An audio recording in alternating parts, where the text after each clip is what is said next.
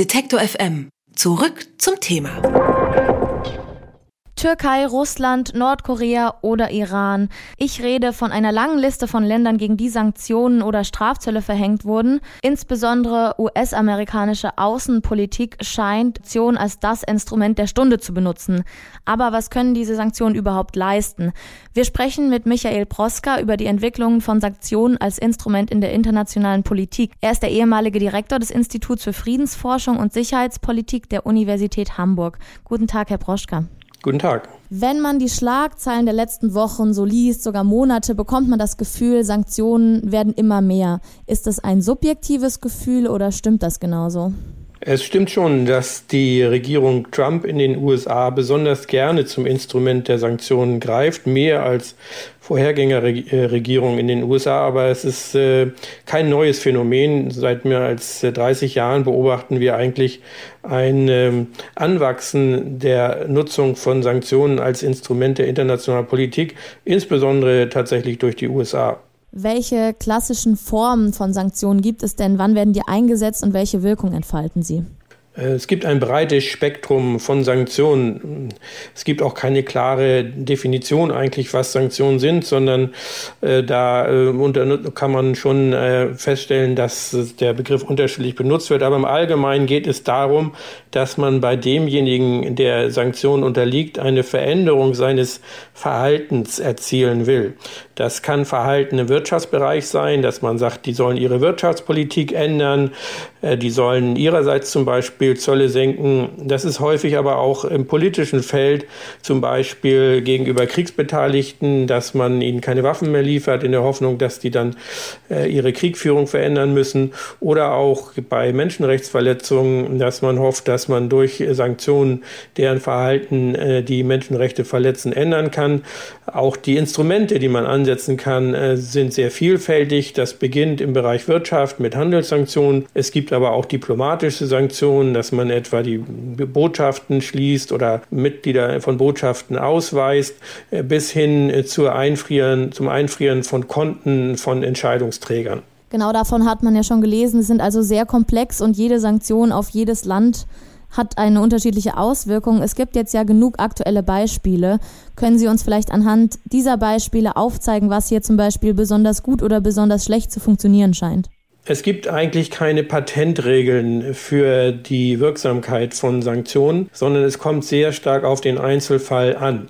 Äh, es sind schon alle Arten von Sanktionen versucht worden, von sehr kleinen Sanktionen, etwa dass man nur einzelne Personen in einem anderen Land sanktioniert hat, von denen man hoffte, dass dann ihre Entscheidungen sich ändern würden. Also denken wir jetzt etwa an den Fall äh, der Sanktionen gegenüber Russland, wo man eben eine Reihe von Entscheidungsträgern in Russland sanktioniert hat, deren Konten eingefroren hat, auch deren Reisemöglichkeit in den Westen eingeschränkt hat. Ähm, das hat in Russland, glaube ich, schon eine Wirkung gehabt. Keine große Wirkung, aber doch eine kleine Wirkung, indem dass das Verhalten Russlands in der Ukraine nicht mehr ganz so aggressiv jetzt ist, wie es noch vor zwei, drei Jahren war. Man hat auch große Sanktionen versucht, etwa gegenüber dem Irak in den 90er und frühen 2000er Jahren, wo praktisch alle Wirtschaftsbeziehungen eingefroren worden sind.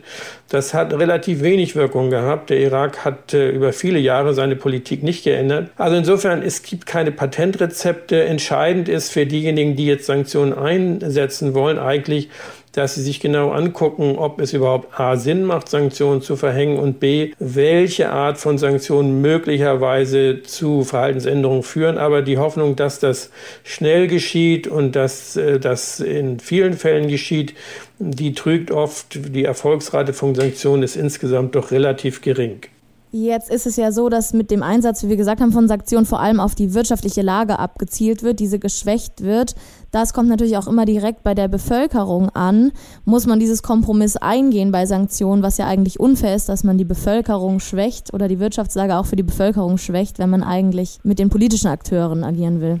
Dem würde ich zustimmen. Ähm, diese umfassende Sanktionen, wie sie etwa gegenüber dem Irak in den 90er und frühen 2000er Jahren ähm, beschlossen worden sind, die haben zu viel der Bevölkerung geführt, ohne dass es eben zu Veränderungen im Handeln der politischen Entscheidungsträger geführt hat. Das ist sicherlich weder moralisch noch politisch besonders sinnvoll. Insofern machen Sanktionen, die möglichst gezielt gegenüber Entscheidungsträgern wirken, eigentlich mehr Sinn. Allerdings ist es eben oft schwierig, weil dann die Entscheidungsträger auch gerade in nicht-demokratischen Staaten viele Möglichkeiten haben, die Folgen von sich selbst abzuwälzen und dann doch wiederum die Bevölkerung leiden zu lassen. Etwa wenn zum Beispiel dann die Entscheidungsträger in illegale Geschäfte mehr reingehen und statt des äh, regulären Handels dann möglicherweise der Schmuggel blüht, an dem dann wiederum diese Entscheidungsträger mitverdienen. Jetzt nehmen nicht nur Sanktionen zu. Insgesamt hat man das Gefühl, die weltpolitische Lage wird immer angespannter. Wie ist der Zusammenhang zwischen diesen weltpolitischen Konflikten und dem Einsatz von Sanktionen? Ist es Folge oder vorgelagert?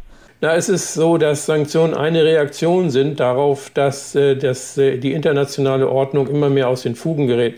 Insbesondere die Sanktionen, die von einzelnen Staaten verhängt werden, wie den Vereinigten Staaten, die USA versuchen eben ihre Politik vermehrt jetzt wiederum durch Sanktionen auch durchzusetzen, weil das im Rahmen von internationalen Organisationen nach ihrer Meinung nicht mehr so richtig funktioniert. Insofern sind Sanktionen auch ein Ausdruck dafür, dass eben die internationale Ordnung in einer Krise ist, äh, in einer internationalen Ordnung, wo mehr das Recht und die, die Kooperation internationaler Akteure funktionieren würden, wären Sanktionen wahrscheinlich gar nicht nötig. Also in diesem Fall eher eine Folge des weltpolitischen Geschehens. Wenn man aber trotzdem weiterschaut, sind das die nachhaltigen Aktionen, die durchzuführen sind? Oder wäre es in der Situation nicht nachhaltiger, für den internationalen Frieden auf Verhandlungen und Dialog zum Beispiel zu setzen? In der Tat ist es so, dass insbesondere die Sanktionen, die von einzelnen Staaten verhängt werden, und da sind die USA mit Abstand der Staat, der am häufigsten solche Sanktionen verhängt, die Ordnung auch wiederum nicht äh, immer stärken. Ähm, insbesondere wenn es eben so ist, dass äh, die Mehrheit große Mehrheit der Staaten diese Sanktionen für nicht gerechtfertigt ansieht. Äh, das führt dann eher zu, einem, zu einer weiteren Erosion der internationalen Ordnung und damit äh, ist sie natürlich, sind diese Sanktionen kontraproduktiv. Wir sehen, dass in vielen Bereichen die USA inzwischen nicht mehr bereit sind, über Sanktionen international zu sprechen. Sie sind, das ist auch ein Teil der Haltung der USA gegenüber den Vereinten Nationen zum Beispiel, immer weniger bereit zu versuchen, in den, in, in den Vereinten Nationen eine Mehrheit für ihre Sanktionen zu bekommen. Und das ist natürlich ein schlechtes Zeichen und äh, deutet darauf hin, äh, dass äh, die internationale Ordnung durch äh, das aktuelle Sanktionsverhalten, insbesondere der Vereinigten Staaten, eher geschwächt als gestärkt wird. Also Sanktionen als politisches Mittel müssen differenziert betrachtet werden. Wir haben darüber mit Michael Broska vom Institut für Friedensforschung und Sicherheitspolitik an der Universität Hamburg gesprochen. Ich sage vielen Dank für das Gespräch. Auf Wiederhören. Alle Beiträge, Reportagen und Interviews können Sie jederzeit nachhören im Netz auf detektor.fm.